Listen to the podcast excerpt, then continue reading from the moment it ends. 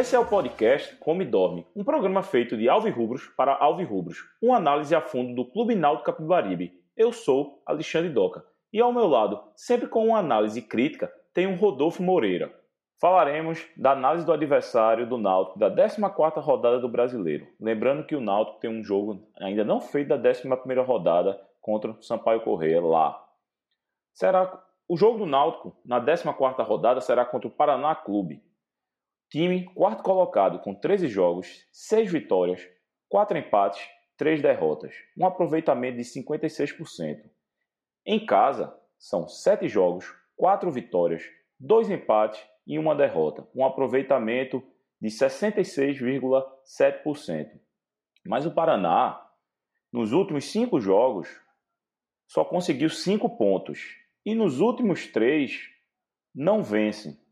Agora eu chamo meu amigo Rodolfo para dar um, uma, análise, uma analisada disso. Fala, Doca, todos os ouvintes aí do Come Dorme.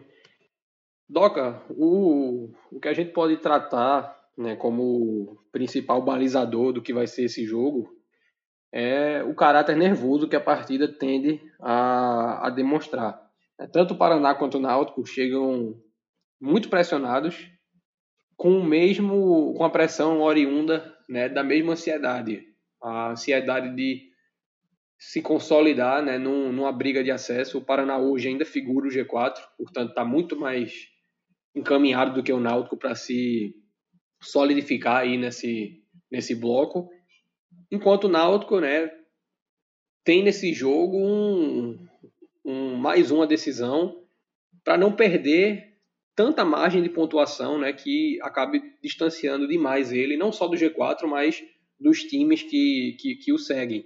Tá? Eu vejo as duas equipes por, por razões diferentes. Né? O Paraná pela sequência de jogos e pela iminência de perder esse posto no G4 e o Náutico pela já também é, série sem, de partidas sem vencer, pelo desempenho fraco que vem apresentando e pela matemática, né, que vai deixando muito ingrata, muito espinhosa a missão do acesso. Então eu vejo as duas equipes com a possibilidade de fazer um jogo muito pegado, é, com o psicológico sendo um aspecto determinante para quem vai conseguir se sair vitorioso ou vai conseguir ter pelo menos um melhor desempenho nesse jogo. E cabe dizer também, Doca, que para o Náutico, né, considerando os adversários que ele vai pegar, que ele vem, vai vir a enfrentar aí nesses próximos três, quatro jogos, o Paraná é talvez o, o mais ideal, sabe? Porque a Ponte Preta trocou um treinador, então não se sabe ainda o que, o que se esperar da Ponte. O América é um time muito mais inteiro, é um time com menos margem de oscilação. Fez um grande jogo ontem contra o Guarani, foi uma daquelas partidas em que a bola não quis entrar. O América jogou o suficiente para vencer por 2, 3 a 0, né? acabou empatado. O sinal, Rodolfo, o, o, América é o único clube que conseguiu vencer o Paraná no Dorival de Brito. Pois é, isso aí dá um, um bom termômetro para a gente, né? E, e, aí entra também o contraponto, né? O Paraná é uma equipe difícil de ser batida em seus domínios e o Náutico tem, tem tido uma dificuldade de vencer em qualquer circunstância, como mandante, como visitante. O Náutico é um time que coleciona poucas vitórias até aqui na Série B e aí né, vai enfrentar um adversário que apresenta essa dicotomia. É um, um, time chato de ser batido, sobretudo em seus domínios, mas ao mesmo tempo chega pressionado né, com uma obrigação de vitória, porque é o mandante, porque está à frente na tabela, porque pega o Náutico esfacelado. O Náutico vai para o jogo com boa parte dos desfalques que já, já, já desfalcaram a equipe nesse último jogo com confiança. Então eu vejo a responsabilidade da vitória pesando mais para o Paraná. O Náutico tem que usar essa, essa responsabilidade deles de maneira inteligente para conseguir fazer um jogo inteligente. O Náutico vai ter que buscar alternativas que até agora não demonstrou e conseguir trazer é, um resultado positivo que para mim é somente a vitória. O Náutico hoje, pensando na briga de acesso, se ele tivesse melhor encaminhado na tabela, eu não ousaria dizer isso. O empate poderia ser um resultado valioso, né? Você tirar dois pontos de uma equipe concorrente, somar um, mas nas circunstâncias atuais, né, para que o Náutico consiga uma recuperação e pensando já na dificuldade dos confrontos que se seguem a esse do Paraná, eu confesso que não não consigo ver o empate como um resultado positivo. É, o, o, o Paraná tem como artilheiro Renan Bressan, Bruno Gomes, os, ambos com três gols. E os líderes de assistências é o lateral Paulo Henrique e Renan Bressan, também com três cada um. É um time que não mudou treinador nessa Série B, né, Rodolfo? É Alan Rodrigo Al, creio que é isso a pronúncia do nome dele. Mas está vindo com essa pressão aí no treinador, né? É, quais os destaques aí do, do, desse time? Como eu disse, não é um time que tem muita. Não é feito não, todo, todo jogo é uma escalação muito diferente. O que é que tu tem para me dizer, tanto do treinador quanto do, dos jogadores do Paraná? Começando pelo treinador, Doca, existe toda uma questão cultural envolvida.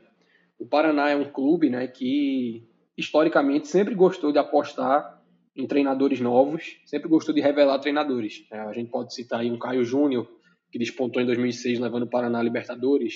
Dado Cavalcante foi contratado ainda no começo de carreira, né, e foi quando ele de fato conseguiu se consolidar no mercado de Série B, a partir da campanha de 2013 no Paraná. Ricardinho, ex-meia, né, começou a carreira lá.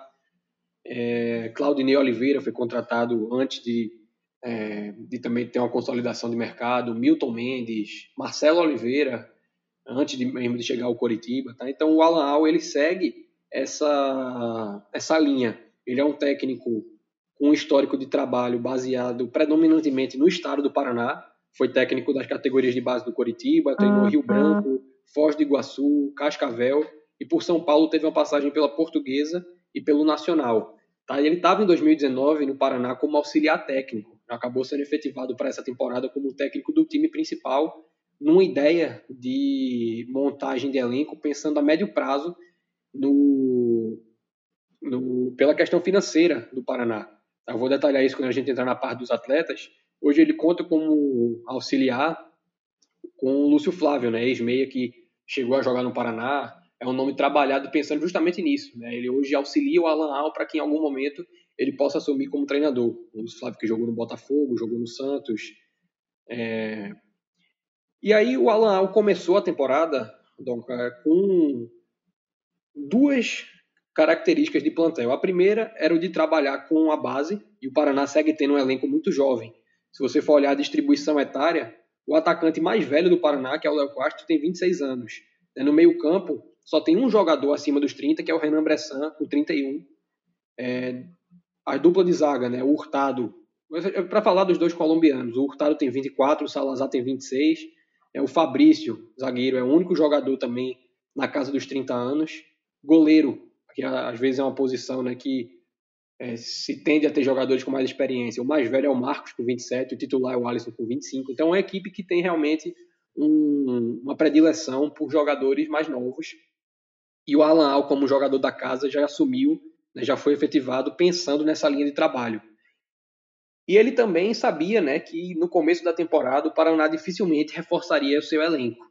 O Paraná começou o ano com reforços pontuais, em função de problemas de atraso de salário que permeiam o clube há muitos anos e corrigiu isso essa temporada, né, poupando recursos no primeiro trimestre e acabou sendo uma ideia, uma decisão que foi acertada, né, pensando na Série B e teve um grau de acerto ainda maior por um fator surpresa que foi a pandemia. Né? Se o Paraná tivesse montado um time mais robusto no início do ano, talvez tivesse hoje sufocado por não estar tá conseguindo segurar uma folha comprometida aí, como todos estão, mas acabou dando sorte nesse aspecto.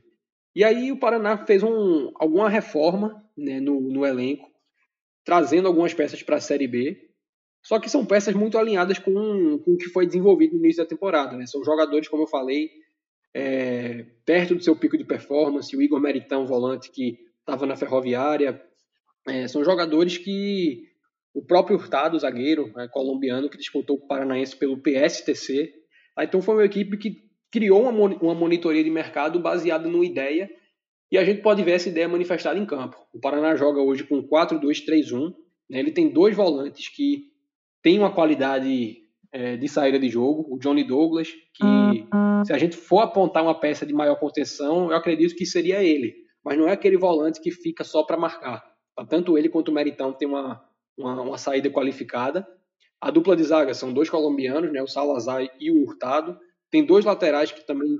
A dupla de zaga, A dupla de zaga, Rodolfo, é, titular normalmente é com Fabrício e, e Salazar.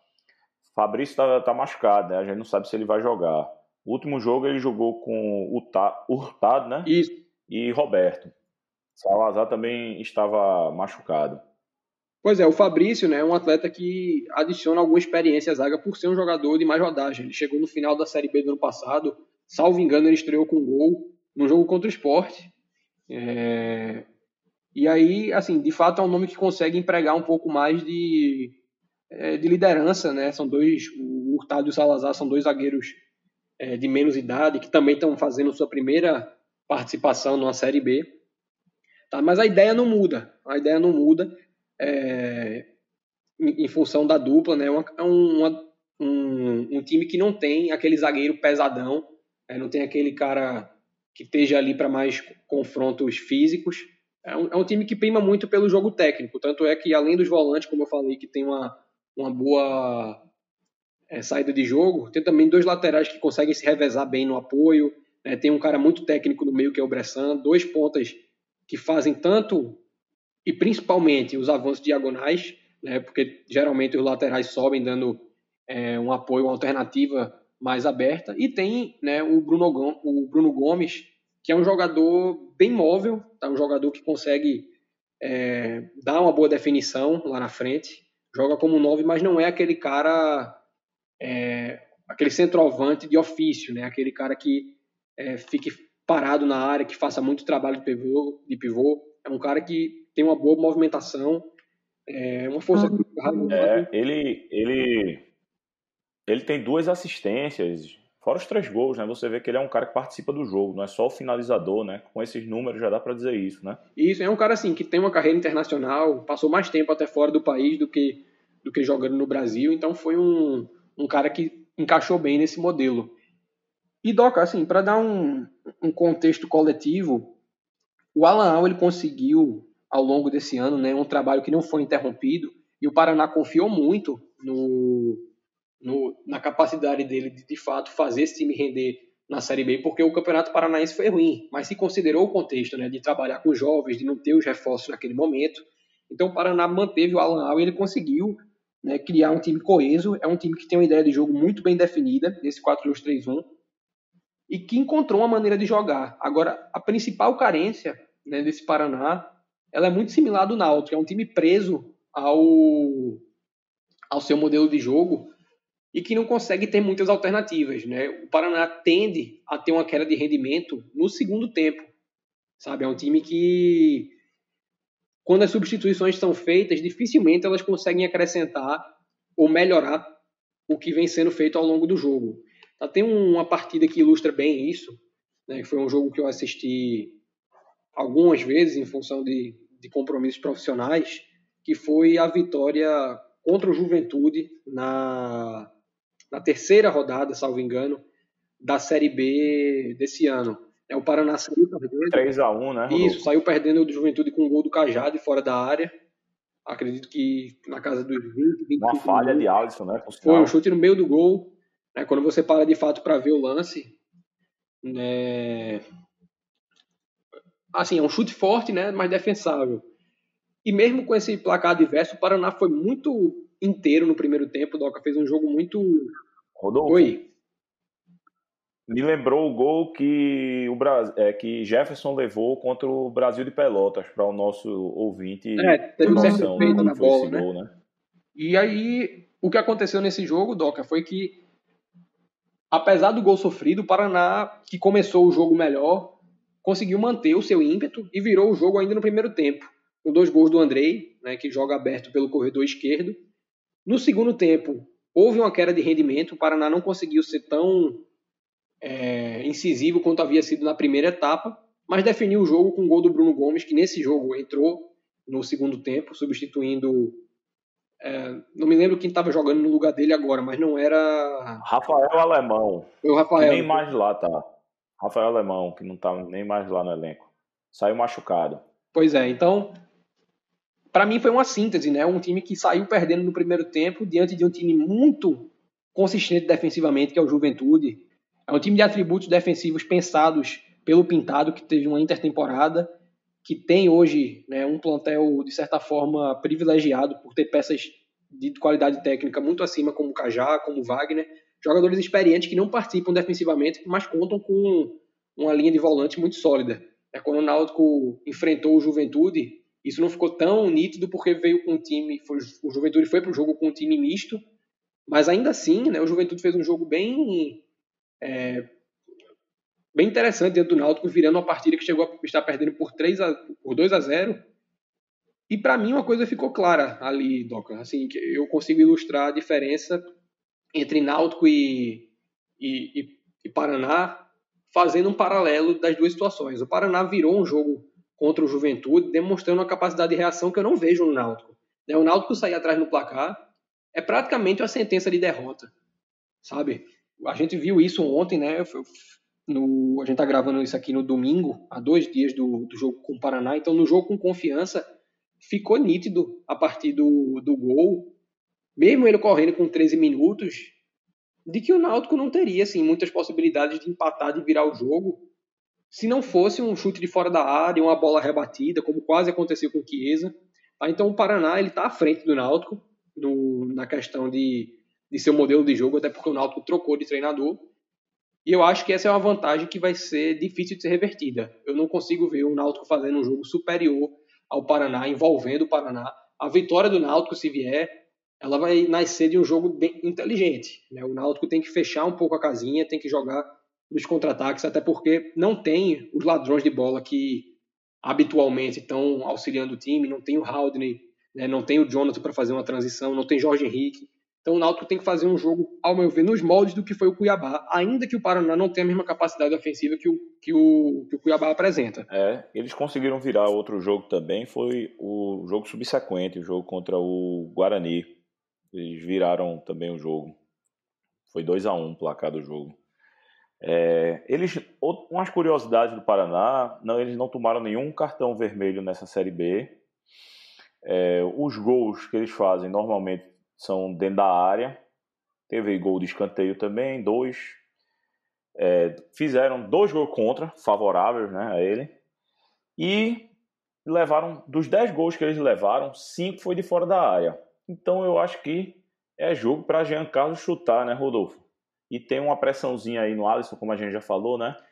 Ele chega bem questionado para esse jogo, Doca. É um cara que fez todos os jogos né, na Série B pelo Paraná, mas vem enfrentando algumas críticas da torcida falhou nesse último jogo com o Botafogo de São Paulo, como você pontuou no gol contra o Juventude também falou, falhou. Então é um cara que está acumulando aí alguma, alguns gols defensáveis e realmente esse é um caminho a ser explorado, né? Tanto porque o Náutico tem essa dificuldade de envolver o adversário, de criar chances nítidas de gol, né? Situações de um contra um, é, tem uma superioridade numérica na área. A gente não vê isso, né? Não é que, não é que a gente vê pouco, a gente não vê nessa campanha do Náutico. E também pela questão do adversário, né? Fazendo essa leitura, você concilia aí uma necessidade que o time tem com a oportunidade, né, de testar um goleiro que está precisando se provar, que vai com uma carga emocional para esse jogo. É. O... E para a gente ficar de olho, Rodolfo, a minha opinião é, é, o lateral direito, né, o Paulo Henrique, que ele apoia bastante. Como a gente já falou no começo do programa, já tem três assistências. O Renan Bressan, que é o meia, né? por torcedor pensar, é a posição ali de, de Jean Carlos, né, com três gols e três assistências, e o Bruno Gomes com três gols e duas assistências. Eu acho que são esses, né, os principais, principais forças do Paraná que o Náutico tem que estar tá de olho. Lógico, tem outras, mas eu acho que são as principais, né, o Náutico se defender. Exato, né, desse que você falou, o Bressan é um brasileiro naturalizado bielorrusso, é um cara que passou anos é, jogando na Europa e retornou ao Brasil no ano passado para jogar Cuiabá, pelo Cuiabá na Série B e esse ano foi contratado pelo Paraná. Ele é um cara, Doca, que foi muito importante nesse ano do Paraná, porque talvez o ponto da virada do Paraná nesse ano tenha sido a vitória contra o Bahia de Feira na Copa do Brasil.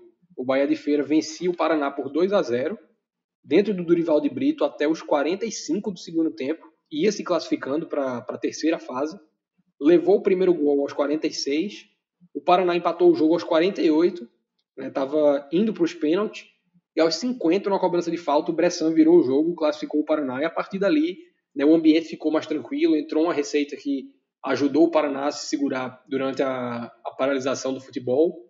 E de fato o Bressan é um cara que é, tem um, um, repertório técnico vasto. Né? Aquele meia muito próximo de um meia clássico, até porque já tem 30 anos, ele faz parte de uma geração de futebol que foi formada aí há 13, 14 anos atrás. Então os valores né, de, de aplicados em treinamento eram diferentes.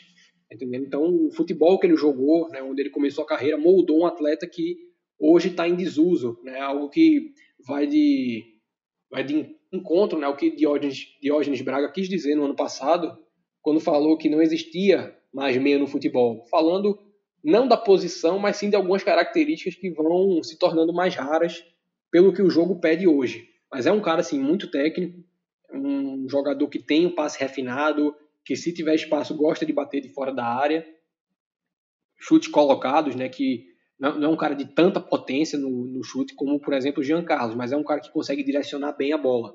Eu gosto também do Igor Meritão, um volante que é, vinha fazendo boas campanhas pela Ferroviária. Salvo engano, ele está no Paraná emprestado pela, pela Ferroviária, que é um time que usa esse modelo de negócio, né, de emprestar jogadores para dar mercado. E foi algo que aconteceu também no ano passado, quando emprestou o atleta para jogar a Série B pelo Botafogo de São Paulo. O Meritão fez quase 30 jogos né, pela equipe de Ribeirão Preto. Então é um cara que também já tem certa rodagem na Série B. Não é um volante que chega tanto na área, mas auxilia na construção. É, não é um volante fazedor de gols. É, ele tem menos pegada ofensiva do que Jonathan, por exemplo, mas é um cara que auxilia na construção, que consegue abrir linha de passe, né, tem é, é, é uma assertividade nos passes que dá. E eu concordo quando você fala do Paulo Henrique. É um lateral que vive um bom momento, é um lateral que consegue desempenhar diversas funções em campo, tem uma boa leitura assim, dos momentos de subir. É, quando o lateral contrário está com, com a bola em campo ofensivo, ele guarda a posição. Tá? São realmente jogadores que a gente teria aqui para fazer esse destaque. Agora sim, Doca, eu não vejo, em meio a esses atletas citados que vivem um bom momento, um atleta que sozinho consiga se equiparar a Jean Carlos como o cara da equipe. O Paraná é um time muito mais coletivo. Em função disso, tem uma vantagem diante do Náutico, que é justamente de não depender de um só jogador. Né? Se o Bressan sai, obviamente o time sente a falta, mas o Paraná não fica refém desse atleta. É, embora ele, nessa Série B ainda não tinha sido colocado em teste, porque o Bressan jogou todos os jogos, salvo engano, né, Doc? Não, Rodolfo. É, Bressan ficou fora, dois jogos. Quem jogou no lugar dele foi Michel Borges. Ele saiu machucado. Mas é, Renan Bressan é titular absoluto, tendo o Tano bem fisicamente. Pois é, mas é, eu, é eu estou dizendo, eu não enxergo hoje a função dele é, dentro do time do Paraná tão vital quanto a de Jean Carlos. Sem Jean, Sim. o Náutico. São dois pontos, na verdade. A primeira é que o Náutico vai enfrentando a dificuldade de que os adversários já perceberam essa dependência do Náutico em relação a Jean Carlos. E aí vai se fazendo uma marcação cada vez mais agressiva sobre, sobre o atleta, o que configura o Náutico pobre né, em, em, em, repertório ofensivo, mesmo com o Jean em campo. Né, isso é algo que está nítido pela dificuldade que o Náutico tem de criar situações com Jean Carlos e Jorge Henrique. Né? Quantos jogos a gente jogou com os dois em campo, mesmo aqueles nos quais o Náutico saiu vitorioso, que não houve assim situações de gol criada, é, um envolvimento da defesa adversária. A gente não vem vendo isso mesmo com Jean. E sem Jean, o Náutico perde a capacidade de resolução individual que ele apresenta para bater de fora da área, para encontrar um passe é, que rompa pelo menos as duas primeiras linhas, é, vença alguns jogadores, né, deixando alguém em uma condição mais favorável de trabalhar a bola. Então o Náutico tem sim essa dependência de Jean e eu não vejo o Paraná dependendo de ninguém como a gente depende dele. Rodolfo, é uma, um dado para confirmar isso que você está dizendo, os dois jogos que Bressan não jogou, o Paraná venceu. Foi um dentro de casa contra a Ponte, 2 a 1 e contra o Figueirense fora, 1 a 0 Aí você, isso corrobora com o que você vem falando, que não tem essa dependência de um jogador. É um time muito mais coletivo. Era só para confirmar isso. E no contraponto, todos os jogos que o Náutico jogou sem Jean Carlos, o Náutico perdeu. É, ontem ele perdeu a primeira, com jogo com confiança, né, com Jean Carlos em campo, mas ainda assim as outras três derrotas surgiram em partidas que o Náutico não teve Jean Carlos. Né? O Cuiabá, o Brasil de Pelotas e o Havaí na primeira rodada. É, partidas em que de fato o Náutico praticamente inexistiu. Contra o Brasil de Pelotas ainda teve no início do segundo tempo algo a se destacar, mas Havaí e, e Cuiabá foram jogos em que o Náutico, a bem dizer, não criou. Tá? Então eu enxergo cada vez mais essa dependência de Jean. E da mesma forma que o Alan Al tem como seu desafio encontrar alternativas para fazer o Paraná render à medida que vai fazendo substituições, seja porque os reservas não têm a mesma desenvoltura de jogo que os titulares, no caso do Náutico, o desafio de Kleiner é fazer o Náutico render em pelo menos mais dois ou três contextos, sabe? Eu não, eu vejo hoje o Náutico dependente de resoluções individuais. Se não é no jogo com o Figueirense, a jogada de linha de fundo que Thiago fez, se não é no jogo com o Brasil de Pelotas, o chute de fora da área de Jonathan, se não é no jogo com o Botafogo de São Paulo, três chutes né, que foram de uma felicidade de, três diferentes atletas, Jean, Haldner e Eric, todas as vitórias do Náutico elas vão sendo pautadas em resoluções individuais. Né, quando houve coletivo, a gente reconhece, houve é, mérito coletivo no gol de Jean Carlos contra o Guarani, um cruzamento pela esquerda, o pivô de Salatiel e a finalização de Jean. Ah, houve mérito coletivo em outros momentos desses jogos que a gente citou, né, em jogadas que acabaram não se concretizando em gol, mas ainda é muito pouco para um time que já vai para a 14 rodada de uma Série B. É muito pouco para um time né, que, ainda que tenha trocado de treinador, tem uma base mantida, tem jogadores que estão jogando juntos já há algum tempo e se conhecem. O, Náutico, o desafio de Kleina, para mim, é muito maior do que o de Alan Hall, não só para esse jogo, mas para a sequência da, da Série B. Estamos de acordo. pois é.